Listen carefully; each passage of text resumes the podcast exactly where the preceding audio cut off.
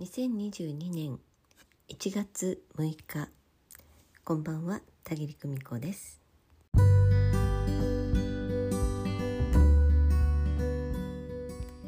幼子の子育てにご苦労なさっている方々が一番恐れていることは何でしょう？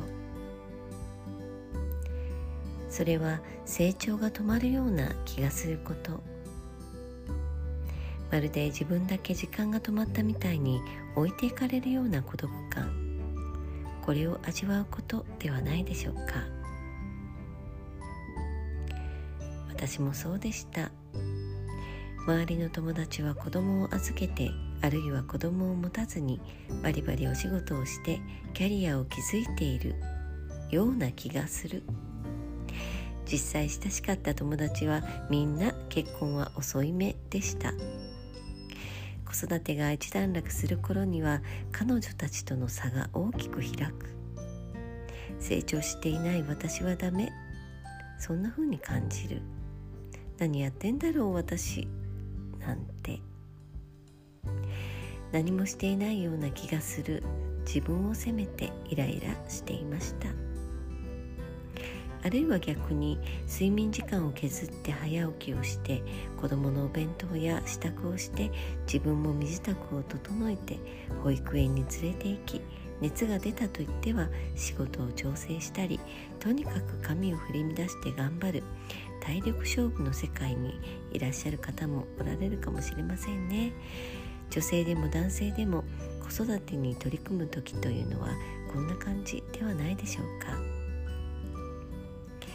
昔々ですが出産退職した私に会社の同期が子連れで遊びにやってきて私にこう聞きました「ねえねえ一日中家にいて何してんの？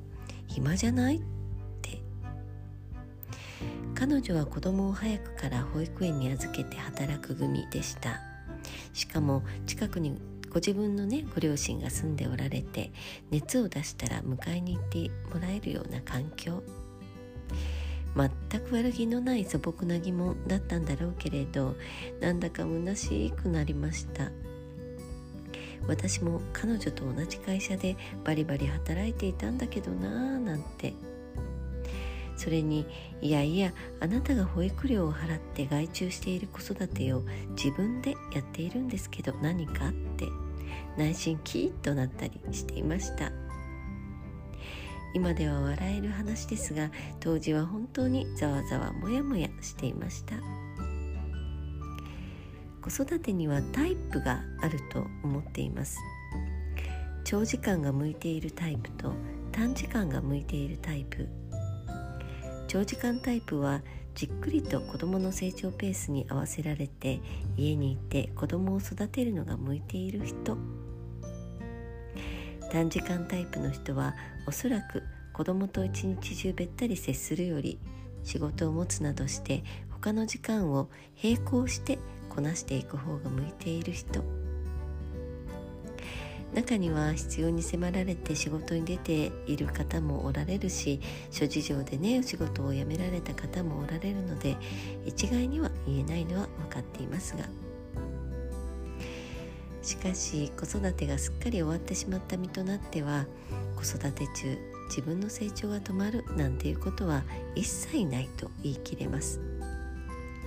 むしろ濃厚に自分と向き合う時間になりました。まさに子供に育ててもらった感満載です。まあですが私にとっては専業主婦子子育て時代というのはねある意味修行でした。家事がね嫌いなわけではないけれど母のような専業主婦はやっぱり向いていなかったようなんです。きっと本当は短時間タイプだったんだろうと思います。